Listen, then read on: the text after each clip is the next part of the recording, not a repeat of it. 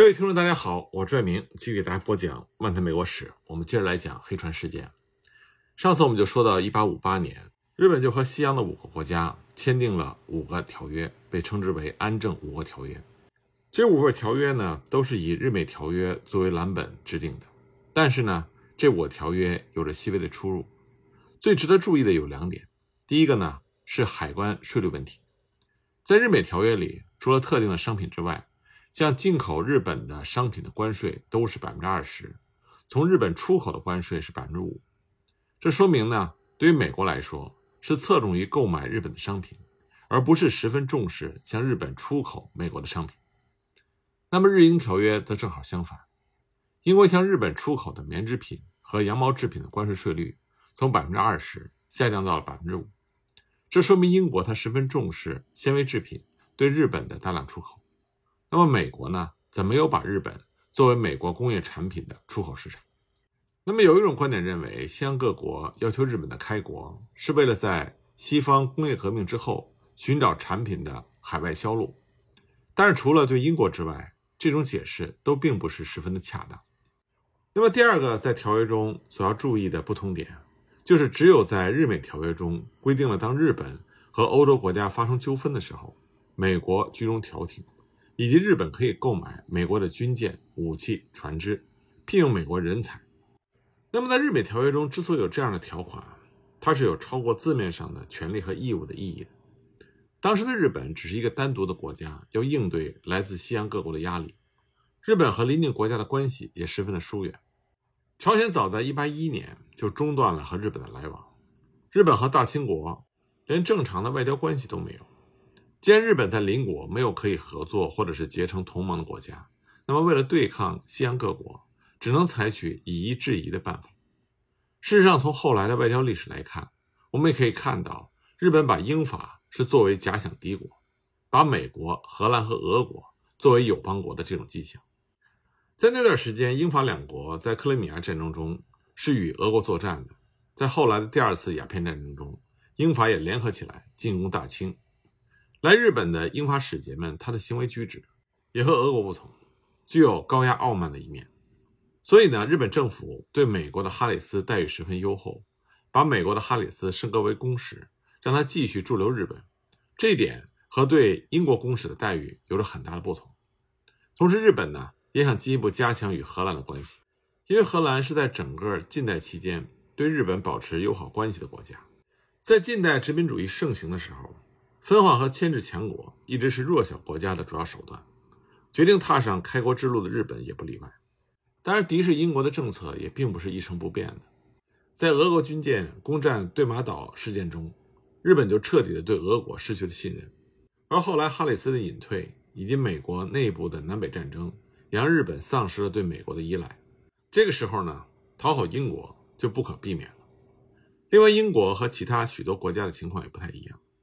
那时候还没有被任命为英国外交团首席代表的英国公使阿尔科克，反而因为接受了日方提出的缩减该条约期限的申请，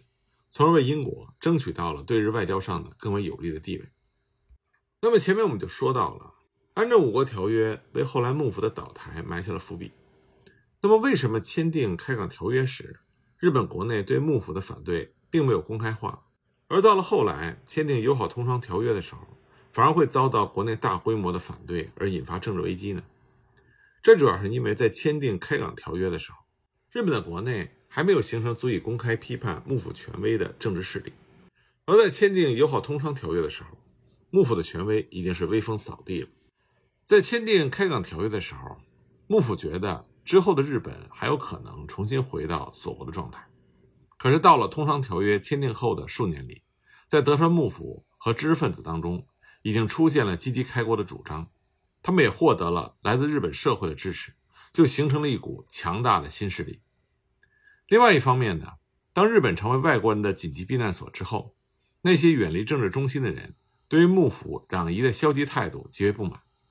那么几年的时间，就让他们获得了足以进行大规模抗击幕府权威的能量，这让日本国内对对外开放的政策的分歧比以往更为严重。而且已经到了即将公开对抗的边缘。一八五七年的时候，水户藩的尊王攘夷派把目标已经转向了京都的朝廷。他们希望朝廷最终能够回到祖国的体制，而这些活动呢，后来就成为了导致天皇干预政治的背景。天皇干预政治，改变了很多人的想法。比如说，当从主张攘夷转向主张积极开国的吉田松阴，得知当时的天皇强烈反对友好通商条约的意图的时候，他又回过来主张攘夷。所有这些因素汇集到了一起，就形成了日本社会内部严重的对立。不过呢，安政五国条约时期，那个时候对友好通商条约的抨击方式和明治时期是有很大不同的。到了明治时期呢，德川幕府和西安各国所缔结的一系列条约也遭到了猛烈抨击。人们抨击这些条约，是因为他们认为西洋各国让日本处于不利地位，这些条约是不平等条约。不过，在安政五国条约期间，我们并没有看到日本人认为这些条约是不平等条约。当时的抨击主要是集中在幕府对外国所采取的那种卑躬屈膝的姿态。抨击条约的人认为，这些条约的签订在面子上让日本受辱，而且呢，他们还把矛头指向条约的签订完全违背了天皇旨意这件事情上。实际上，那个时候鼓动攘夷的人，并没有多少人真正的拿着通商条约的文本仔细研究过。他们当中呢，就有人主张返回到锁国的状态，也有像吉田松阴那样。认为条约的签订可以作为一种长期的战略，已经认识到包括允许日本人出海在内的开国已经是不可避免了。有不少人认识到幕府的懦弱和高压政策，这才是妨碍日本进行根本性改革的障碍。反对的声音也主要是集中在这里。在很多人的眼里，签订条约是幕府迫于外国的压迫而出让日本利益的卖国外交。把抨击的矛头指向通商条约，说这些通商条约是不平等条约，这是在那些曾经主张攘夷的人们，当他们也转向了开国主张之后所发生的事情。也正是当尊王攘夷派认为开国是日本必经之路之后，他们才开始把修改条约作为他们主要的政治诉求之一。那么，按这五国条约，这些条约真的是不平等条约吗？在日本的历史教科书里，经常提到的不平等的内容包括。第一，领事裁判权；第二，缺乏关税自主权；第三，片面的最惠国待遇等等。那么，如果从这第三个理由，也就是日本单方面承担义务的规定来看，的确这些条约是不平等的。像现在的 WTO 体制，它的主要构架就是成员国相互给予对方最惠国待遇，这是世界贸易的支柱。这种尽可能推动自由贸易的体制，在制度上要求是平等的。并且成为各国参与经济竞争的一种体制。不过，在幕府末期的日本，由于日本没有得到对方国家最惠国的待遇，在制度方面的确是处于不平等的地位。那么，第二个理由呢，就是从对方国家可以自由制定与日本进行贸易的进出口关税这一点来看，它的确也是制度上的一种不平等。但是在安政五国条约里边所制定的关税，除了特殊的商品之外，一般商品的进口税率是百分之二十，那么进口税率百分之二十，这实际上对于日本本国的企业来说是一种保护。百分之二十的进口关税，用我们现在的眼光来看，这个税率呢有些偏高。我们可以看到，在后来明治时期，日本的生丝和棉丝的工业发展就是一个很好的例子。日本的生丝和棉丝产业就是在低关税以及没有保护的条件下成长起来。后来成为了日本赚取外汇的重要产品，有力支持了日本工业现代化的发展。而且呢，后来在明治时期，最困扰日本政府的问题，并非是如何发展国民经济，而是关税的收入太少。但是那个时候关税收入之低的原因，是发生于幕末的攘夷战争，因为这场战争让税率降低到了百分之五。所以说呢，在安政五国条约里，日本不能自行的制定税率，这的确有不平等的意义。但是条约中实际设定的进口税率百分之二十这个数字，并没有造成实际情况上的不平等。那我们再来看看所谓第一条不平等条款，这就是领事裁判权。领事裁判权规定，如果外国人和日本人直接产生纠纷，日本人作为受害者起诉外国人的时候，外国的领事可以根据本国的法律进行审判。那么这里边呢也有对等的规定，那就是当日本人成为加害人受到起诉的时候。则由日本法院根据日本的法律进行审判。总之呢，这是因为不能相互信任而采取根据本国的法律来保护自己国民的一种制度，在制度的设置上是对等的。西洋人认为这是他们获得的一项非常重要的权利。我们要考虑当时日本的情况。当然，在幕府末期，日本发生了很多进行攘夷的恐怖活动。日本的攘夷人士多次刺杀来到日本的外国人，但是极少发生外国人伤害日本的事件。这样一来呢，这样的制度设置反倒是对西洋各国不利了。事实上，当时由于接连不断的恐怖活动，日本的犯人不用说判决，他们大多数人都可以消失的无影无踪，让外国人无可奈何。像在生麦事件中，西安国家就是由于认为凶手根本没有办法得到惩戒，所以才率领舰队到鹿儿岛进行报复。如果日本当时的行政和司法制度健全的话，事态就不会发展到如此棘手的地步。所以，至少在幕府末期，在和外国人之间发生的刑事纠纷中，处于不利地位的是外国一方，而不是日本。当然，就像我们前面所讲到的，我们要看到友好通商条约。的确是有一定缺陷的，因为有些规定它只适合于日本本土，而不适合于外国。因为签订友好通商条约的时候，日本方面根本就没有想过今后除了关于以外的日本人可以自由的去海外这个问题。签订条约的时候，这些问题尚未表面化，但是到了天皇批准条约之后的1867年，当日本人手持的护照开始到外国去的时候，这个不平等性就显露出来。那么总体来说呢，安政五国条约的签订，这就让日本从锁国状态开始走上了开放的道路。